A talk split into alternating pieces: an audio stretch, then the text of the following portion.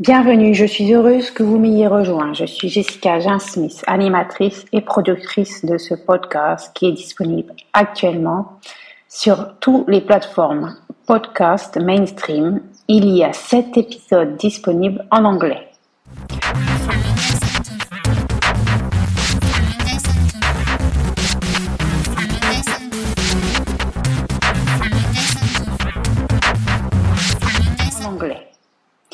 Ce podcast est unique au monde. Vous ne trouverez jamais un tel contenu ailleurs puisque nous sommes spécialisés en lecture musicale. Une lecture toute particulière avec une technique singulière dont je suis moi-même l'initiatrice. Nous voyageons ensemble vers des cieux musicaux uniques et exclusifs. Pour bien comprendre tous les éléments nécessaires à l'exécution de ce podcast, je vais tout d'abord me présenter.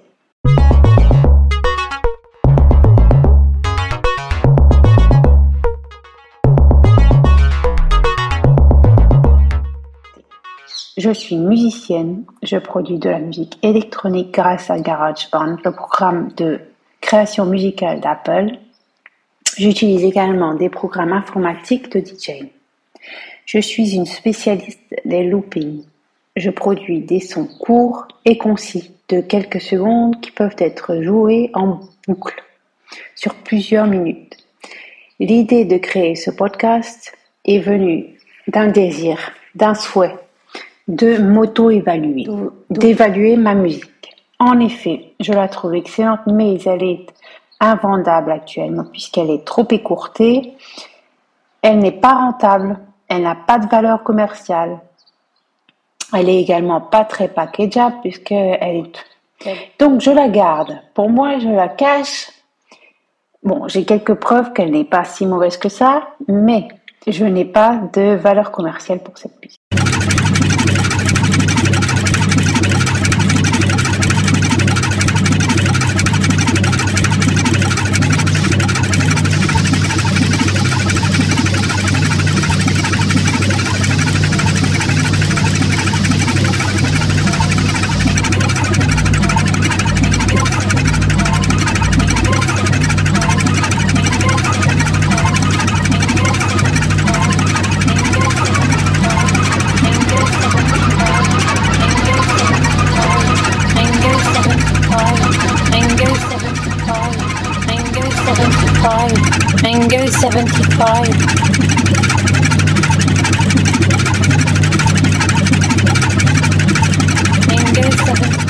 Concept de ce podcast est venu donc d'un besoin de lire et comprendre ma musique moi-même, sans l'intervention critique humaine.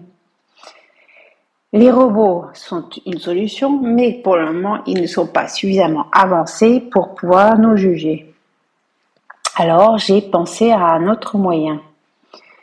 Je me suis dit qu'il me fallait quelque chose qui pouvait lire les cieux sans une intervention humaine. Et j'ai donc pensé aux cartes de tarot. En effet, les cartes de tarot, c'est un, outil merveilleux de la lecture du ciel. Le principe est simple. Les cartes de tarot sont mélangées. Du mélange, on sélectionne trois cartes. La sélection de ces trois cartes permet d'avoir devant soi des cartes avec une description numérique, une description visuelle par l'image et une description également dans, dans le sens grâce à un petit livret. Chaque carte a une description explicative. Donc, chaque carte permet d'avoir un décryptage céleste. Grâce à la sélection des cartes, je peux relier et corréler les cartes entre elles, résultant à une réponse. La réponse vient donc en amont, bien sûr, d'une question. Préalablement intérioriser une question que je garde pour moi et que je pose exclusivement aux cartes. Dans cet épisode, la question choisie est une question qui a pour but un point de discorde crucial pour la musique électronique. Je vais demander aux cartes si la création musicale assistée par ordinateur peut être considéré comme une création musicale instrumentale classique.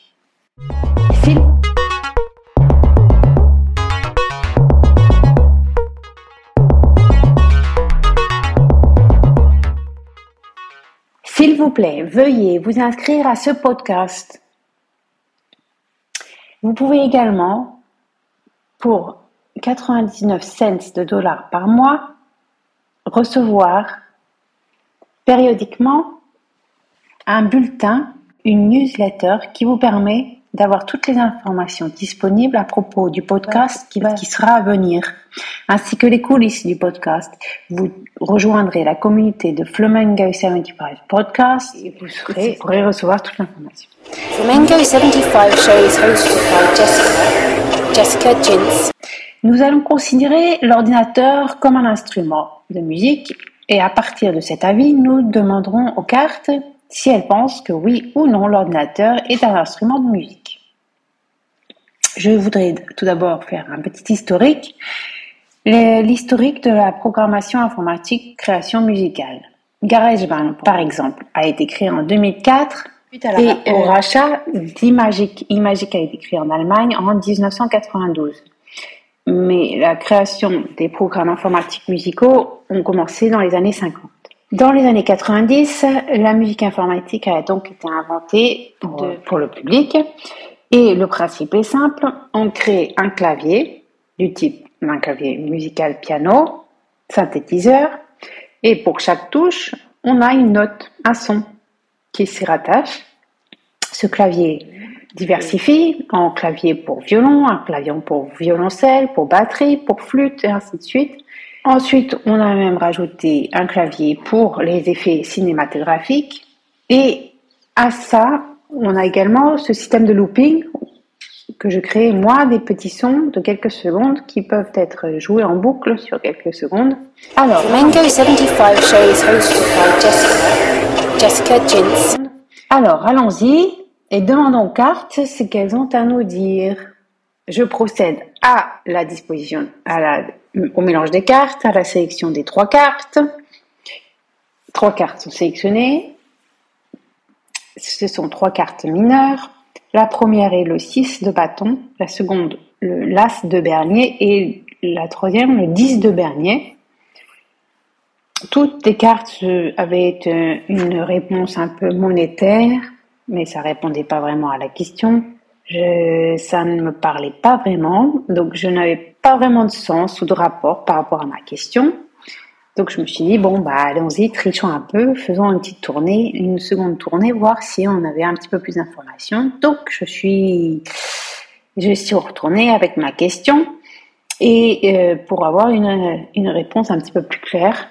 Et à ma surprise, j'ai à nouveau sélectionné un 6, le 6 de l'épée, des épées, à nouveau un 10, 10 des bâtons, et à nouveau un 1, la reine des bâtons.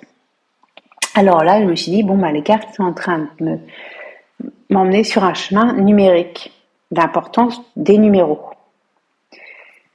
Donc, il fallait que je trouve quelque chose en rapport avec un 6, un 10 et un 1. Et je me suis dit, bon, bah, allons voir euh, du côté de la création informatique des, programmes musicaux, s'il y avait une importance dans le 6, dans le 10, là, rien.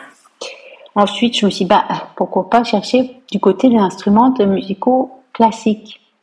Et à ma surprise est apparu un instrument qui a été créé identique, qui a été créé avec 10 cordes, et un instrument qui a été créé avec 6 cordes.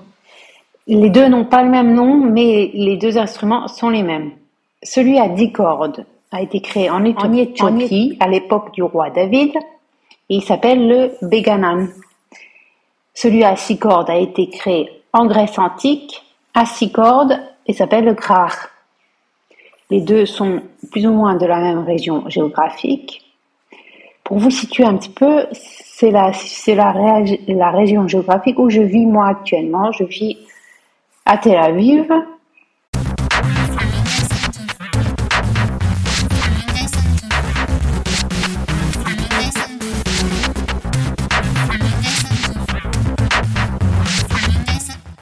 à Tel Aviv et la communauté euh, grecques et éthiopiennes ont une grosse, euh, une grosse influence dans cette région. Veuillez laisser des commentaires s'il vous plaît. Suite à ces commentaires, je pourrai avancer dans mes réflexions ainsi que vous inscrire pour recevoir le bulletin. Voilà. En conclusion, je suis absolument émerveillée par la lecture des cartes. En effet, cela m'a réellement touché au cœur, puisque la réalisation qu'il y a un instrument que je n'ai jamais personnellement vu, je n'ai jamais entendu, que je ne connaissais absolument pas, les cartes sont en train de m'indiquer que l'ordinateur, la création du, du programme informatique musical, se situe dans son lieu. Tout autour de soi, il y a de la musique. Les gens, les communautés pratiquent de la musique. Euh, on n'y participe pas forcément tous au même, à la même musique, mais l'ordinateur, lui, est situé bien, bien ancré dans son environnement, dans son site. les cartes, pardon, nous rapportent que oui, l'ordinateur est un instrument musical communautaire qui perdurera dans le temps, qui fait partie des autres instruments. Voilà, j'espère que ce euh, podcast vous aura plu. Merci d'avoir écouté. Veuillez laisser vos commentaires et partager ce podcast Flamingo 75 Podcast avec vos proches. Je vous salue et je vous dis à la prochaine écoute. Bye bye.